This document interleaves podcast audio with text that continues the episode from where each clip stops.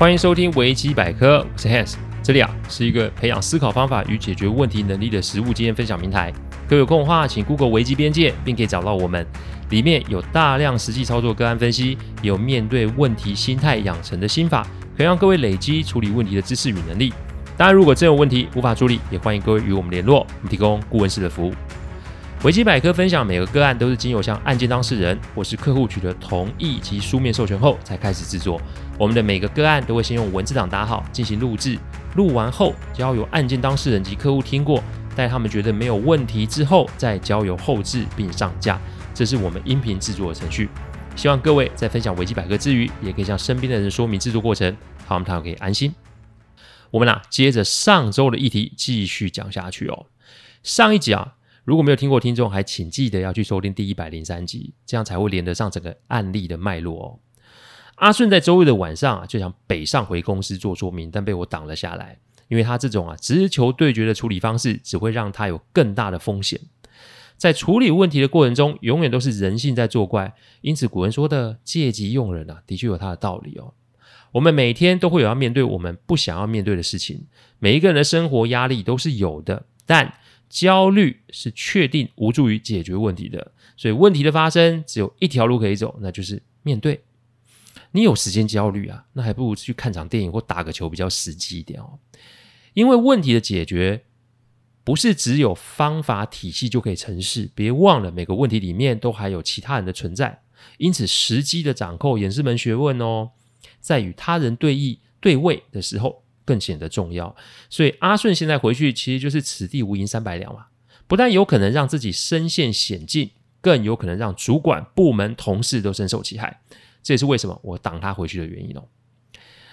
我预测的状况啊，其实在星期一早上十点就发生了，因为稽核部门收到检举说阿顺有收贿的嫌疑，上期期五才发生的事，才隔几天就出现检举信函，你要说。不是巧合，我真的不行。我跟阿正说，在没有接到指示要他销假北上回公司的指示前，不要回任何私人讯息与私人电话，除了主管之外。果不其然，下午就有几通未显示来电、未显示就是号码的来电，也有几封问候关心的讯息。我常说，世上没有不透风的墙嘛。这讯息未必是稽核单位放出去的，因为有可能就是设计陷害阿顺的人所释放出来的讯息哦。阿顺啊，整个人陷入一个焦虑之中。我呢，与朋友就是阿顺的大哥啊，就做了一些准备的动作。上一集我提到哦，在这两天的时间里面，我们要做好沙推，因为被叫去问话，早晚的事了。我们的目标设定要确定。说到目标设定，其实就是一个选择题啊。我常叮咛学生、叮咛客户，请记得一次只做一件事的原则。走完一个目标，再走下一个目标。你不要啊，想着一次解决所有的问题。贪快的下场就是会把既有的问题弄得更糟，所以在还没有搞清楚对手是谁的时候，我们更不能有动作，因为现在所有人都会拿放大镜照着阿顺，不提早回去，不主动联系，不到处喊冤，不乱做决定。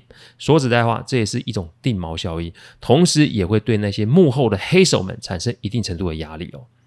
我再说一次，人在有压力的时候，通常都会冲动行事，所以，所以只要阿顺。不妄动，事情的发展就会有转机哦。沙推有很多多重的意义。以阿顺的个性，他不适合做复杂的事，所以交代实情即可。而且最重要的是，是在整理的过程中，尽量去回想细节。魔鬼藏在细节里。认识的人都知道我很爱看韩剧哦，但这两个月其实我会花一些时间看美剧。我订的 Prime Video 里面的美剧都是 Amazon 的原创，非常有质感哦。我推荐给各位看。我最近看了三种不同类型的美剧，跟大家分享一下。放心，我的 podcast 没有接业配，所以我也没有什么呃业绩的压力。我只是单纯分享我觉得好的东西。第一部是 Bosch，中文叫奥古博斯，是警探破案的电视剧。第二部是 Jack Ryan，杰克莱恩，是谍报动作的电视剧。第三部叫 Goliath，叫律政巨人，是法律攻防的电视剧。警探、间谍、律师这三个行业有什么共同之处啊？共通之处就是他们会大把时间去整理案件的细节，什么时间在什么地点做了什么事，什么时间在什么地点发生了什么事，什么时间在什么地点看见了什么事。我们拿出一张纸，细细的把星期五到星期六晚上画满时间轴，然后一件一件拿出来慢慢整理。上一集有提到，星期五的时候，阿顺打卡上班，早上八点，下班是晚上六点半，回来加班是晚上七点四十五分。我们用红笔标示出时间区块后，我们便陪着阿顺慢慢回想，从那天早上八点进来公司之后发生了什么事。当然得配上他的手机，因为里面会有通话记录及讯息的记录。解决问题急不得，细节常会是影响结果最重要的因子。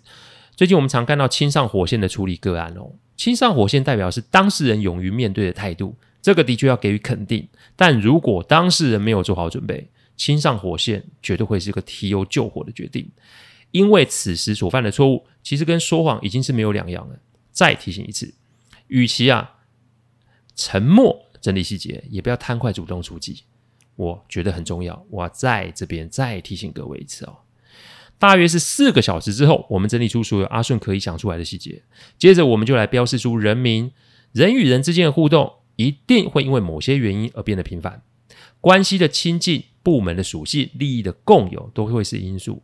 等到我们标示出来之后，发现某一位就是同个部门的同事问了阿顺三次今天要不要去聚会，而且还问阿顺今天几点下班过去。这个同事那一天晚上还去了聚会，不过不过他比阿顺还晚到现场。阿顺记得大约是六点的时候那位同事，但是那个时候阿顺记得六点的时候那位同事其实就拿公事包已经离开了。沙推不是要疑神疑鬼的去想谁要害我，沙推的意义是列出有问题的选项，以供我们解决问题的参考。我问那位同事是否有在选举的名单上，阿顺说没有，但是那位同事的麻吉是有在名单上面的。而且自从啊阿顺被公布在人选名单上的时候，这位同事与他的麻吉对阿顺其实就不是很友善。时间轴整理完喽，接着我们来看星期一早上发生了什么事哦，就是星期一早上。发生了举发信函之后，有谁发讯息及打电话给阿顺呢？有趣的事情发生喽！第一通未显示的电话，早上十一点三零三分；第二通未显示的电话，早上十一点零八分；第一封讯息，早上十一点十二分，是同步的那位同事，讯息内容是：“哎，你出事了，你知道吗？”第二封讯息，早上十一点二十二分，是那位同事的麻吉，讯息内容是：“哎，问遗憾发生这件事，哎，你有什么事需要我帮忙的吗？”巧合吗？同事爱吗？不好意思，对我来说，这就是个 sign，而且是一个极其不协调跟过于操作的 sign。因为其他人的问候讯息都是在下午大约两点之后才出现，连主管的讯息都是在那个时候。请问，请问这两个人为什么提前会知道？但在没有进一步的证据之下，我们做的就是沙推。接下来就是针对星期三进公司后，阿顺要怎么做？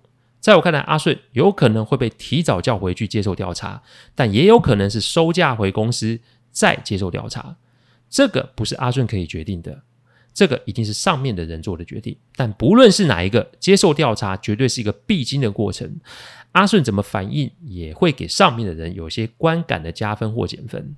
因为发生问题，正好可以显示出这个人是怎么面对问题及处理问题的。这也是为什么人家说危机通常就是转机的道理。以下就是我给阿顺的几个行动建议。第一个建议，只说实情，我们绝对不贴加油添醋。昨天晚上啊，我在网站上架文章，还请各位有空去看。上面写的是，如果人设啊改变，并且让自己处于比较不利的状况的时候，所要做的七个准备工作。第一个准备工作就是不要加油添醋。这个不是什么新学问，而且这个是在每个个案处理里面我都会注意的事情。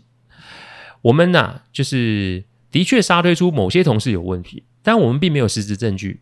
我提醒阿顺，他现在的身份是收贿嫌疑人，嫌疑要做的就是如实陈述及接受调查。这里讲的是如实陈述的意思是在那一天的什么时间、什么地点发生了什么事，只有这样，其他的不要说哦。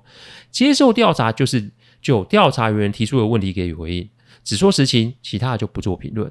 因为有的时候调查人员要么是不专业，要么就是故意挖洞给你跳。不论是哪一种，我们只讲发生的事情，其该其他一概不要提，这是最保险的做法。我常说处理问题啊，应对的窗口设定啊，就是只要一个，因为怕的是人多嘴杂。我们在这边提到的只是框住议题的范围，我只讲我知道的，我不知道的，我不确定的，我绝对不会说，省得别人做文章。第二个建议，承认错误，并且将其放大。承认错误不是说一切都是我的错，我来概括承受。这种话对于调查人员来说是一种解脱啦，但对于在看阿顺的上级们可不是一件好事。因为一个好的领导者不能只有牺牲自己利益照亮别人。我提醒阿顺，每一位员工对于公司都是资产。阿顺之前就是正资产嘛，因为才有这样子才会被提报为主管的升迁名单里面，所以上面的人也一定会看他怎么应对这个事情。因此，承认错误。是指什么呢？当下我没有上报，当下我没有处理，当下我没有确认，这才搞出这些风波出来。记得这也是一种框架，因为我对于我做不好的地方，我主动承认。其实意思就是，我对于我没有做的，我不会认啊。主动承认，并且赶在调查人员的询问之前，把这个议题丢出去，对于调查人员来说，也是一种帮助他们资料收集，同时也是对他们示出一种善意哦。第三个建议：接受惩处，不做情绪勒索。阿顺这事情有没有错？当然有错，否则也不用我们沙推帮忙想后续的处理步骤嘛。但这对于公司来说，阿顺是不是收贿？对公司来说，阿顺是不是有渎职？这对公司来说，阿顺是不是可以惩戒？这其实是未定之数，因为公司的规范百百种啊。我讲真的，除了管理部门的员工之外，其他人对于公司的规定可能不太有全盘的了解才是。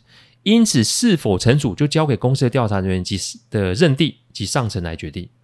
我听见阿顺，你不要有那种委屈的情绪哦，因为他如果没有那么的得意忘形，他没有耽误工作而回到公司加班，他根本不会有机会遇上这件事，不是吗？所以他的确犯了错。也许会有听众觉得错误不是有分大跟小，当然当然，但不代表阿顺可以免责吧。过分的把委屈放大，那只会让阿顺陷入一种自怨自艾的状况之中。讲白一点，就是对自己情绪勒索啦。你再严重一点，就是对别人开始产生抱怨的时候，我提醒阿顺，这条路就是让人直接从云端跌落谷底，而且这是捷径，重点是非常的快，所以他大可以尝试哦，但不见得下次我有机会或是我有意愿帮他处理哦。如果连这一关都过不了，那当上主管只会加速他挂掉的速度而已。所以，just suck it up and move on，吞下去，往前进哦。第四个建议，买手于工作，体会人情的冷暖。阿顺接受完调查，顿时觉得自己的邀约没喽，是没喽，不是变少哦。人性是现实的，在这个时刻，谁敢接近阿顺，然后自找麻烦呢？而这也是我要阿顺去好好体验的部分哦。我们这个行业每天都在看这个哦。有朋友说我对于人性看得很透。